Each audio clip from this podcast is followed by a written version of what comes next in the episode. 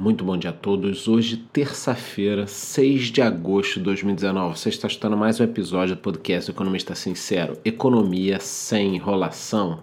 E o índice Dow Jones desabou quase 3% ontem, enquanto o SP500 perdeu 2,98% e a Nasdaq recuou 3,47%.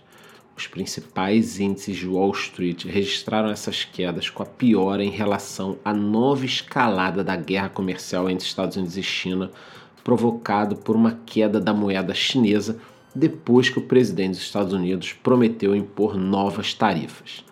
A moeda, o yuan, caiu de preço para as mínimas de 11 anos. É isso aí, meus amigos. O menor valor da moeda chinesa desde 2008 isso após o Banco Central da China, com o aval das autoridades do Partido Comunista, estabelecerem um ponto médio diário.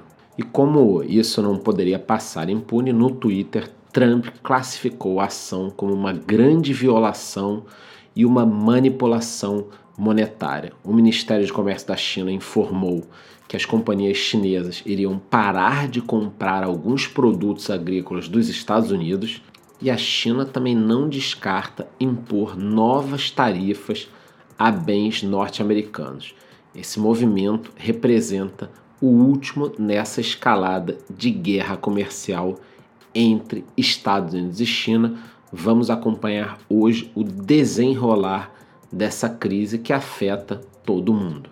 Falando um pouco de Brasil agora, no dia 15 de agosto será realizado um leilão das joias de Adriana Anselmo ex-primeira-dama carioca, esposa de Sérgio Cabral. O lote faz parte dos bens apreendidos na Operação Calicut, serão 40 peças no total. Outras 97 ainda não têm data marcada para leilão.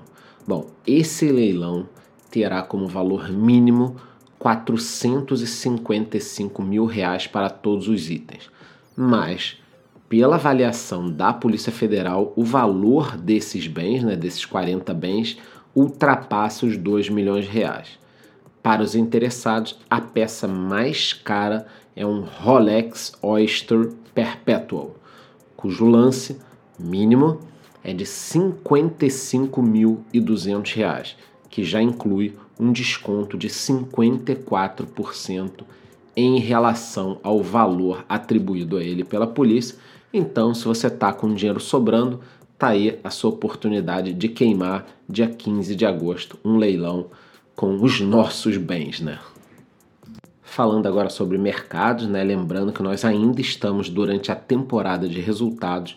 A Vulcabras Azalea finalizou o segundo trimestre com queda de 9,2% no lucro líquido. O valor ficou em 30 milhões de reais contra 33 milhões no período do ano passado. Já o IRB Brasil, que é o Instituto de Resseguros do Brasil, fechou o segundo trimestre com aumento de 35% no lucro líquido em comparação a 2018. De acordo com alguns dados operacionais divulgados pela empresa, o valor foi de 388 milhões de reais. Para Marco Polo foi belíssimo o segundo trimestre de 2019. Eles tiveram um avanço de 290% em relação ao mesmo período do ano passado. É um aumento brutal. A margem líquida ficou em 8% contra 2,1% no ano passado e eles deram a seguinte declaração, abre aspas, o destaque do trimestre foi o crescimento da receita doméstica, 80,5% superior com o ano passado. Isso se deve ao aumento da confiança do cliente local em todos os segmentos da empresa. Parabéns aí Marco Polo, se mantendo uma belíssima empresa. É uma pena que eu não esteja comprado. Nos Estados Unidos, com toda essa queda dos últimos dois dias, é claro que temos mortos e feridos pelo caminho. A Apple perdeu 66 bilhões em valor de mercado em dois dias. Isso se deve a toda essa disputa, né? Com essas possíveis medidas do Trump, dos impostos e essa desvalorização chinesa, cerca de 70 milhões de iPhones vendidos nos Estados Unidos podem ter seu preço elevado e aí a Apple pode acabar perdendo aí pelos cálculos do mercado de 6 a 8 milhões em aparelhos, né? Quer dizer, ela vai vender essa quantidade a menos, então o impacto foi muito grande, mas calma, gente, é o que eu sempre falo. Nunca, se, nunca tome uma decisão no meio da, da confusão, isso são suposições, de repente essa situação se resolve e aí rapidamente a Apple se recupera num estalar de dedos, tá? Aqui no Brasil também ontem foi lançado oficialmente o banco digital C6 Bank, que já possui licença do Banco Central para operar tudo bonitinho. Ele já vai começar com diversos produtos, cartão de crédito, débito, boleto, investimentos, conta pessoa física, conta pessoa jurídica. Normalmente os bancos começam devagar, né, soltando os produtos aos poucos, mas esse banco já chega aí com um pé na porta, mas precisamos lembrar que a briga nesse segmento já está ficando muito profissional. Nós temos players como Nubank aí com 12 milhões de clientes, Banco Inter, diversas outras empresas entrando no mercado como a Bank, que é o Banco Digital das Casas Bahia. Então vamos ver, tá todo mundo entrando, é, é, virou o, o, segmento de banco digital virou paleteria mexicana, né? Vamos aguardar aí os próximos cinco anos para ver quem vai sobrar. No mercado de criptomoedas, quem continua se beneficiando dessa guerra comercial entre Estados Unidos e China é o Bitcoin, já ultrapassou os 12 mil dólares. Quem escuta meu podcast aqui diariamente sabe que semana passada o Bitcoin estava 9.500 dólares.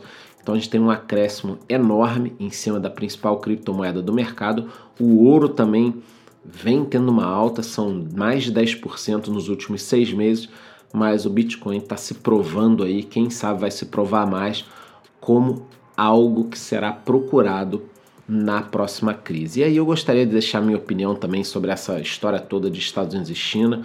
Eu acredito que isso tudo vai se resolver e pode ser apenas mais uma grande oportunidade para aqueles investidores que ficaram olhando a bolsa subindo nas últimas semanas, não conseguiram entrar, ficam se lamentando: ai, mas se eu tivesse visto essa ação nesse preço eu comprava, se eu tivesse visto esse fundo nesse preço eu comprava.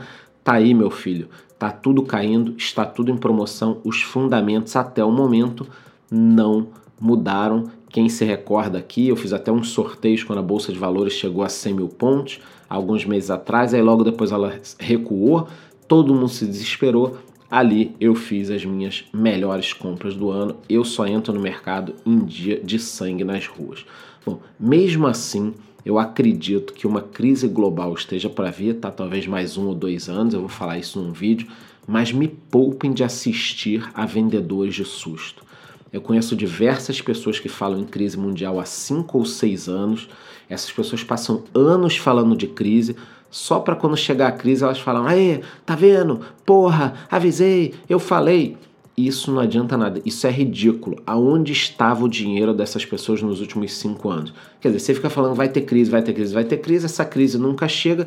E o que, que você fez com seu dinheiro durante todo esse período que você ficou ali vendendo susto? Então, Galera, eu só acredito em alguém excepcional se essa pessoa me disser hoje, olha, a crise virá em agosto de 2023 no dia tal. Aí eu vou dar mérito para a pessoa.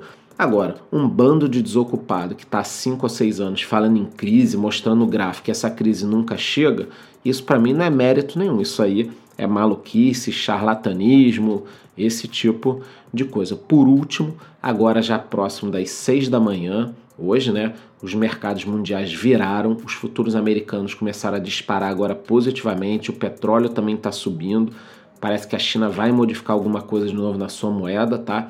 Então vamos aguardar, porque hoje pode ser um dia bom.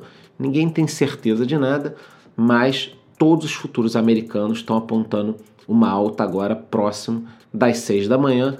Nos vemos amanhã nesse mesmo horário. Muito bom dia.